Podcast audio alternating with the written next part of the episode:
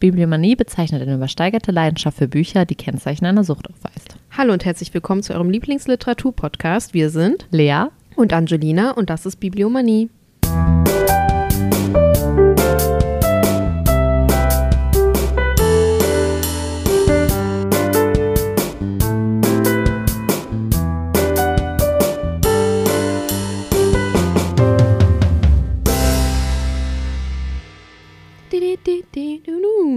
Müssen wir eigentlich irgendwann so GEMA bezahlen? Weil wir immer Mario singen. Weil ich irgendwas hier singe. Hm, Das ist nicht Mario. Ja. Nein. Okay. Do you ready for the quiz time? I, I do ready for the quiz time. Mein Englisch ist so gut. Okay, A wie Angelina und Augsburg. Und Augsburg, okay. Okay.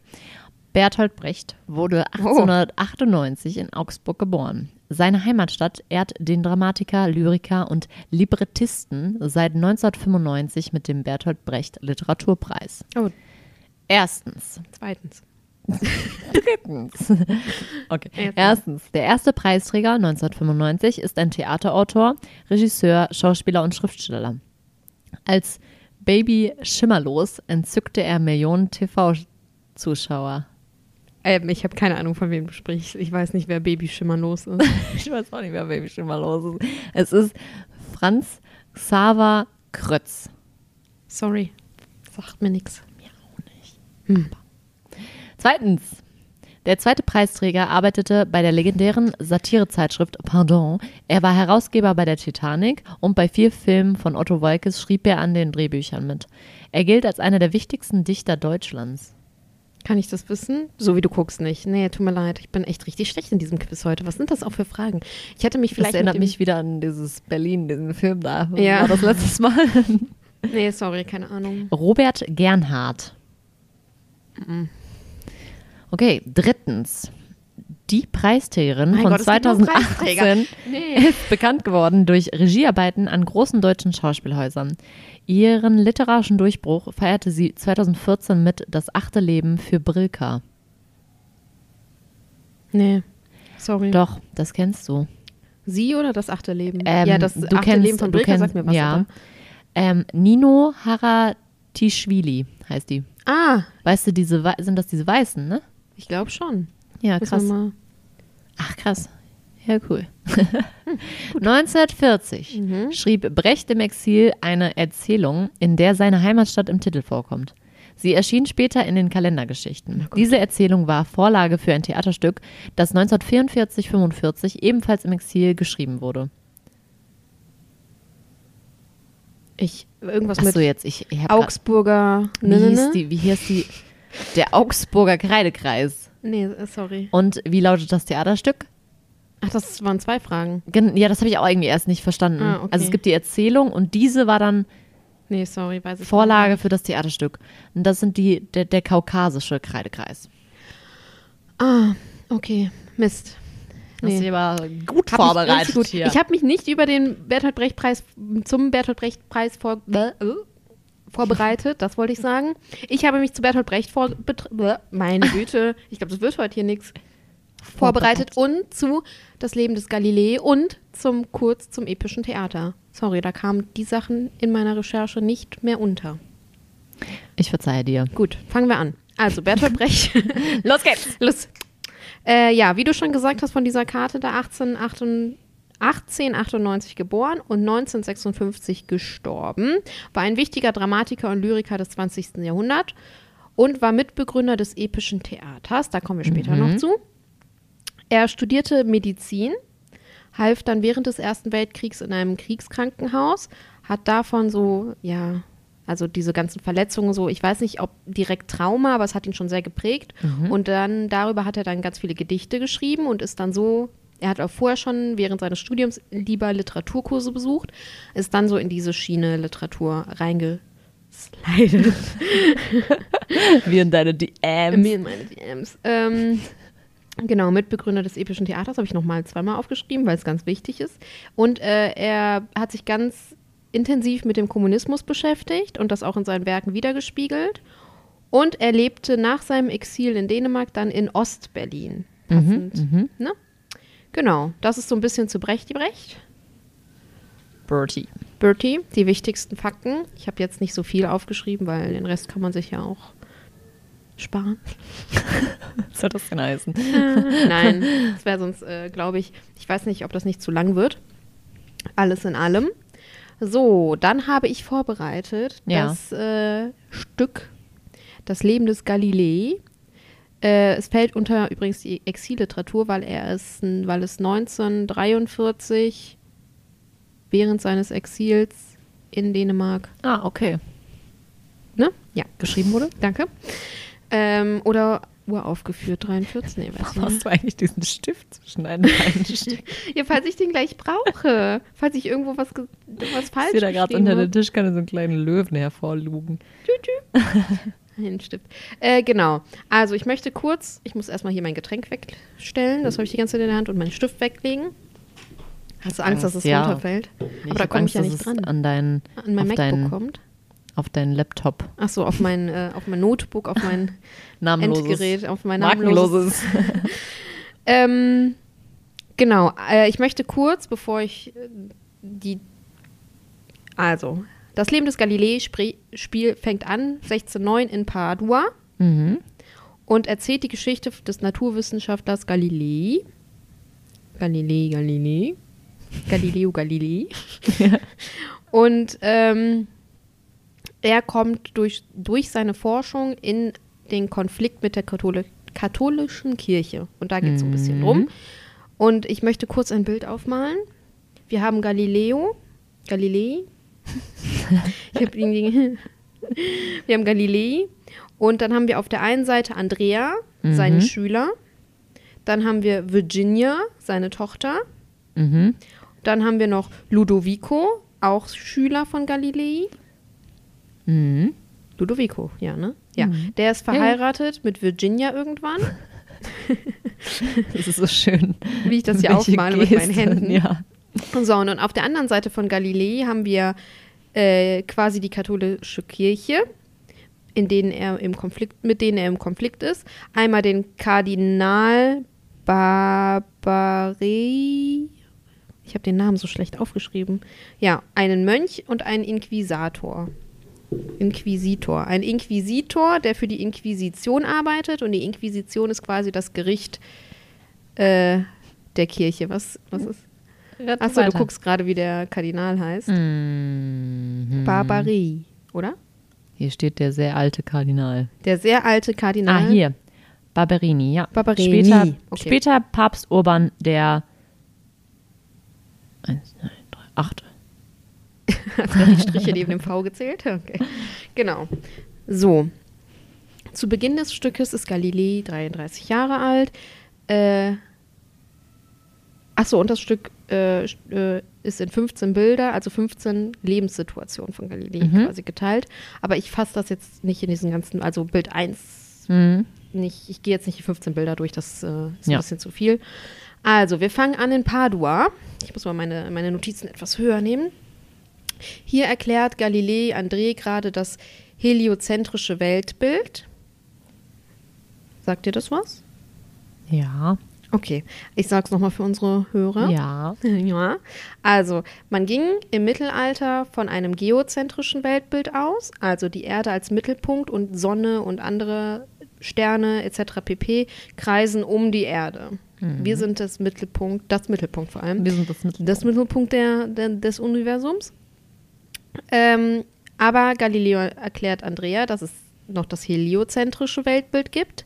Da ist nämlich die Sonne das, der Mittelpunkt. Ich, warum sage ich jetzt die ganze Zeit falsch? Also da ist die Sonne der Mittelpunkt und alles dreht sich um die Sonne. Was übrigens, also dieser Wandel vom geozentrischen zum heliozentrischen ist auch ein wichtiger Punkt in diesem geschichtlichen äh, Umbruch von Mittelalter zu neue Mhm. neuere Geschichte. Wie heißt das denn immer? Gut, dass ich das studiert habe und mir jetzt gerade nicht einfällt, neue, was ich sagen möchte. Egal. Die Zeit nach dem Mittelalter. Die Zeit nach dem Mittelalter, genau. Also, dann kommt Ludovico rein Mhm. und sagt zu Galilei, ich möchte dein Schüler werden. Ich zahle dir Geld. Und Galilei, der immer knapp bei Geld war, bei knapp bei Kasse. Meine Güte. Ah, ich sollte irgendwie, weiß ich, ich muss noch mehr trinken. Der immer knapp bei Kasse war, sagt, klar, ich unterrichte dich. Mhm. Dann erzählt Lu Ludovico mh, von einem Fernrohr, das die äh, Wissenschaftler in den Niederlanden nutzen. Mhm. Galileo baut dieses nach und gibt es als seine, seine Errungenschaft aus, kriegt dafür natürlich dann auch wieder Geld und beweist dann mit diesem Fernrohr das heliozentrische Weltbild, weil er dann Mhm. halt die ganze Zeit sich das alles da beobachtet und so. Das ist so quasi der erste Teil. Mhm. Und dann will der halt diese Erkenntnis weitertragen. Dann kommen wir zum nächsten Teil.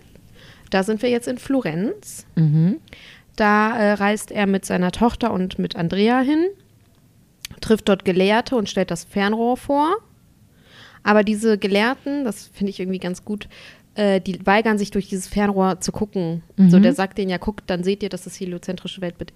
Ne? Ja. Dann seht ihr das, aber die weigern sich, die sagen so, nee, die Machen wollen der. Wahrheit nicht ins Ins Gesicht schauen. ins Gesicht schauen. Gut, dass ich heute einfach gar keine Sprichwörter kann. Genau. Ähm, dann bricht die Pest aus in Florenz Mhm. und Virginia reist wieder ab, aber Andrea, Andrea und Galilei bleiben da und for forschen weiter und wollen halt die Kirche von diesem neuen Weltbild überzeugen. Und äh, dafür reist Galilei dann noch in den Vatikan irgendwann in Mhm. diesem Szenario, wird aber da auch nur ausgelacht, so von wegen. Mhm. Ne? Und ähm, wenn die da sind, also wenn die da, die sind jetzt dann in Rom, weil Vatikan ist Rom, ne? Habe ich kurz vergessen zu erwähnen. und äh, Virginia und Ludovico sind auch da, die sind jetzt inzwischen schon verlobt. Mhm. Und äh, die reisen mit Galilei zum Kardinal Mhm. und erzählen von diesem heliozentrischen Weltbild. Dann kommt es zu einem Streit zwischen Galilei und dem Vatikan. Und Galilei wird als Ketzer beschimpft und soll äh, bestraft werden und äh, darf das Weltbild nicht weiter veröffentlichen Okay. quasi. So, weil halt die Kirche Ja. sagt halt, wir sind der Mittelpunkt von allem Ja. und das passt nicht, passt uns nicht. Das ist halt dieser Kampf zwischen, zwischen meine Güte. Ich muss hier vielleicht ein bisschen was rausschneiden, so wie ich mich verhaspel. Zwischen. Äh, Wissenschaft und Glaube. Dann gibt es einen Zeitsprung. Acht Jahre später. Galilei hat inzwischen aufgegeben, die anderen zu überzeugen, aber er forscht noch weiter. Und äh, dann kommt aber die, ähm, ähm, die äh, Nachricht, dass es bald einen neuen Papst geben wird. Mhm. Papst Urban. Papst Urban, der vorher Kardinal Barberini war. Und äh, Galilei will ihn halt überzeugen und reist dann wieder dahin. Dann kommen wir halt zu diesem äh, Ende quasi. Galilei will die Erkenntnisse doch wieder teilen. Der hat halt inzwischen trotzdem weiter geforscht, ist schon ein Mhm. bisschen, ist quasi fast erblindet, weil er halt die ganze Zeit in die Sonne gestarrt hat mit Mhm. diesem Fernrohr. Und ähm, dann wird er von den In von dem Inquisi was habe ich da? Inquisi Guck mal, ich habe geschrieben Inquisitra, aber ich meine den Inquisitor. Äh, der bringt den dann nach Rom und äh, Galilei soll dann in den Kerker und gefoltert werden dafür, dass er halt dieses Weltbild jetzt wieder teilen möchte und die hatten den schon die ganze Zeit immer so ein bisschen im Blick Mhm. und so. Mhm. Dann äh, widerruft er seine Aussage. Galilei jetzt. Galilei Mhm. widerruft seine Aussage, zieht wieder hier, ne? Lässt die Kirche wieder gewinnen. Aber, und alle wenden sich dann jetzt von Galileo ab, seine ganzen Schüler und so, und sagen so, ja, steh doch Mhm. mal zu dem, was du, ne? Mhm. Außer Andrea, er hält weiterhin zu ihm. Und ähm, daraufhin verschriftlicht Galilei nochmal seine Erkenntnisse. Mhm. Der hatte das schon mal verschriftlicht, aber damals hat die Kirche dem das Buch quasi weggenommen. Okay. Deswegen macht er das jetzt nochmal. Und Andrea soll das jetzt ins Ausland schmuggeln und tut es dann auch und forscht dann halt quasi daran weiter. Aha. Offenes Ende. Ey, krass, wie, wie, an wie wenig ich mich erinnert habe, ne? Also ehrlich, ich habe das ja, ich habe das in der Schule gelesen. Ja, ich ja auch. Im 10. Kannst du mir ein, mal kurz mein Getränk geben? Ja. Bitte? Meine, meine Mund ist trocken. Im 10. habe ich das, glaube ich, gelesen, aber ich. Hätte mich jetzt jemand gefragt, ich habe die Hälfte vergessen. Ja, ich musste auch. Ich habe es dann nochmal äh, überflogen und mir dann nochmal so. Mhm. Es gibt ja so coole YouTube-Videos, die so neun Minuten mit Lego-Figuren gehen. Mit dem Pla Pla Lego? äh, Playmobil. Playmobil. Aber das fand ich irgendwie ein bisschen wirr. Mhm. Weiß ich nicht. Dafür hätte ich es wahrscheinlich nochmal genauer lesen müssen, um da Mhm. nochmal hinterherzukommen. Und dann habe ich mich nochmal so ein bisschen eingelesen und dachte auch so, ah ja, Okay, also da gibt es natürlich noch mehr Mhm, Details, die ja, jetzt aber klar. eigentlich Krass. mehr oder weniger unwichtig. Aber ich fand das, glaube ich, damals in der Schule eigentlich echt, also ich mochte das, glaube ich. Ich mochte das auch, weil ich mochte halt auch, ich, es gehört ja auch zum epischen Theater dann. Am Ende des Tages wollte ich gerade sagen, also Am Ende des Tages. episches Theater. Ähm, ich mochte halt auch so dieses, äh, dass es äh, Raum, also Ortssprünge gab und Mhm. Zeitsprünge und Ja. man so ein bisschen mehr erfahren hat und das Ende halt quasi mehr oder weniger offen gehalten wurde. Mhm. Und halt, dass es halt nach, äh, dass es Galilei ja wirklich gab ja, und ja alles. ich glaube, das fand ich damals auch interessant. dass das halt irgendwas ist, was halt auch irgendwie so dann auch wieder einen geschichtlichen Aspekt hat. Ja, Ja, und apropos episches Theater, habe ich ja hier richtig richtiger Ding, ein Slide. Slide. Möchtest du erst das sagen oder soll ich und du willst ergänzen oder wie sollen wir das machen? Du kannst gerne, jetzt habe ich so viel geredet und mich so die ganze Zeit verhaspelt, dann kannst du mal versuchen hier. Ich habe dich jetzt gerade mit dem, ich Ja, hast mich geschlagen hier. Lesebändchen attackiert. So, das epische Theater Ja. von Bertolt Brecht. Und Erwin Piscator. Ja, das hätte ich jetzt noch Ah, okay. Sehr gut. ist, äh, die Idee davon ist 1926 entstanden. Und ähm, das ist sozusagen die Verbindung von zwei literarischen Gattungen, von der, von, vom Drama und von der Epik. Und ähm, das entstand dadurch, dass die beiden Bres, Boys. Boys, mit ganz vielen Formen des Theaters halt experimentiert haben. Und äh, das Ziel davon ist eigentlich, dass große Gese Gesellschaft, gesellschaftliche, gesellschaftliche Konflikte wie Krieg, die Revolution, Ökonomie, soziale Ungerechtigkeit, dass das halt dargestellt wird. Korrekt. Korrekt? Habe ich ja auch stehen. Schön. Ähm, und das Theater soll halt diese ganzen Sachen ähm, durchsichtig für das, also nicht durchsichtig, aber dass die, das Publikum das versteht Ja. ähm, gut darstellen und ähm, es eigentlich das Publikum dazu bringen, dass es Veränderungen hervorrufen möchte. Und, diese, nachdenkt. genau, mitdenkt. und nachdenkt, genau.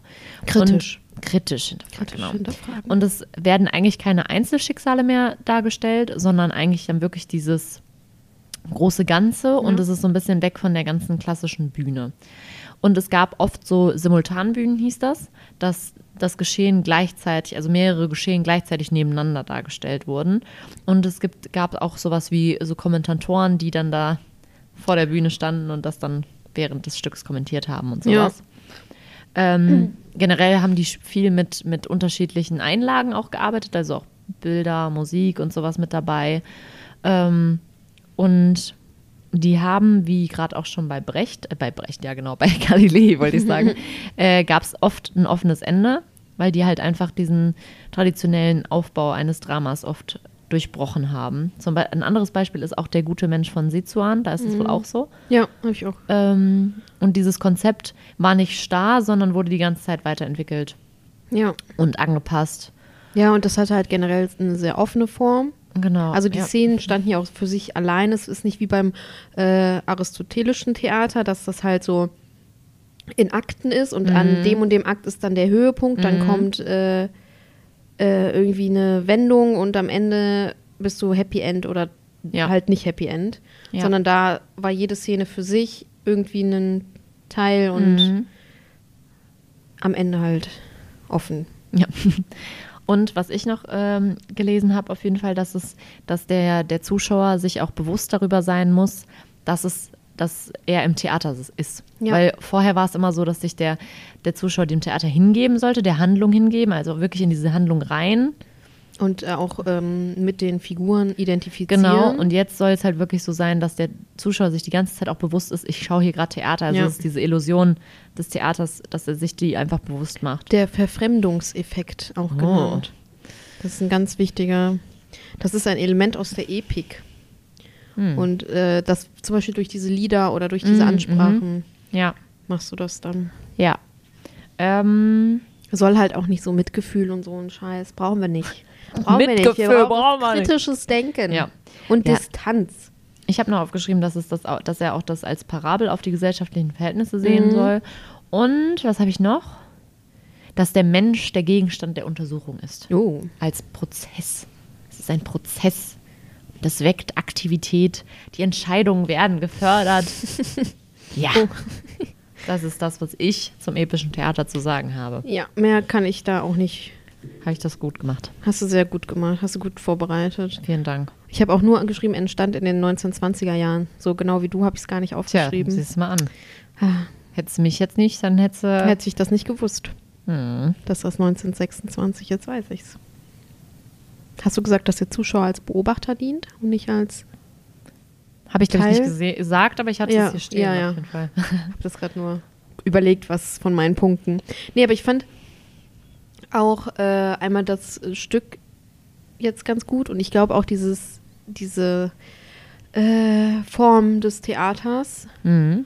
finde ich, glaube ich, auch ganz. Ja, es war ja auch irgendwie ziemlich revolutionär, ne? Ja. Also diese und ähm, ich weiß noch immer, dass das auch so ein bisschen als also das epische Theater von Brecht ist ja schon irgendwie so, was immer irgendwie aufkommt, wenn man über Theater spricht. Also das ist irgendwie so ein schon so ein Banger gewesen damals, Ja. glaube ich. Ja. Ah, ist schon. Ja. ja. Also ich weiß nicht, ob äh, ich das als Stück gesehen habe damals. The Brecht, die Brecht. Äh, Ja. die Galilei. Galilei von Brecht die Brecht.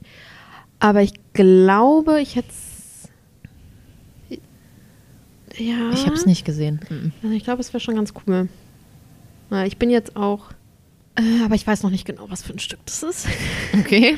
Nein, meine beste Freundin hat gefragt, ich weiß nicht, ob es. Ich glaube, es ist äh, Kabarett und nicht episches Theater Hm, oder okay. aristotelisches. Mal gucken. Ich war jetzt ewig nicht mehr. Bin mal gespannt. Ja, Kann ich dann äh, vielleicht auch berichten. auch berichten in der nächsten, in der irgendeiner Folge danach. Stimmt, ist nicht die nächste. nee, nee. In der nächsten berichten wir über ein anderes kulturelles Ereignis. Uh, kann man eigentlich noch erzählen, oder?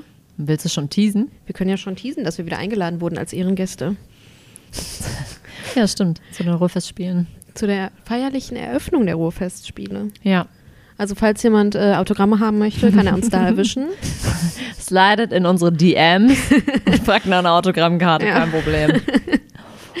ja, Deine Mama ist bestimmt erfreut, wenn sie irgendwann. so eine Autogrammkarte. Ja, Ja, reicht immer. hat sie Mit so einem Fitting-Editing dann so. Mhm, können wir machen. Nee, aber äh, ja, sonst. Ich finde halt auch gut, dass, also jetzt nochmal zurück, Ja. den Bogen zu Brecht, die Brecht. Ich finde auch gut, dass es äh, in der Schule gelesen wird. Viele Schüler, Aber es, ja doch, das wird, Das wird viel noch gelesen, gerade. Ja, Ja. doch. Kaufen ja das viel. wird viel gelesen wieder. Weil irgendwie weiß ich nicht, es ist halt wieder so nicht dieses, weiß ich nicht, so ein klassisches wie wir gehen ja auf Tauris Mhm. oder halt was ganz anderes wie Mhm. Tauben im Gras, Mhm. sondern es hat halt irgendwie so, Ja. Also wie gesagt, ich mochte das auch damals, aber ich glaube, das ist eh ich glaub, wir sind aber kein Maßstab. nee, überhaupt Wir mögen nicht. vieles, was Mhm. andere nicht mögen. Ja, das ist. Ich mochte Ja. auch Wir ja auf Tauris, ich mochte Tauben Ich im mochte Gras das mochte ich tatsächlich nicht so gerne, Nee, ich glaube ich auch nicht. weil das war mir zu, weiß ich nicht, dieses Schlagzeilen, bam, bam, bam, Mhm. mäßige. Bam, bam, bam. Ja, Iphigenie auf Taurus mochte ich damals auch. Ja. Kabal und Liebe mochte ich auch. Das habe ich nicht gelesen. Was habe ich denn noch gelesen? Weiß ich gar nicht mehr. Aber ich war ja auch nicht im LK, da hat man noch weniger gelesen, glaube ich. Boah, ich könnte jetzt nicht sagen, was ich alles noch gelesen habe. Bis ich mal im Regal gucken. Ja, Brecht die Brecht, das weiß ich.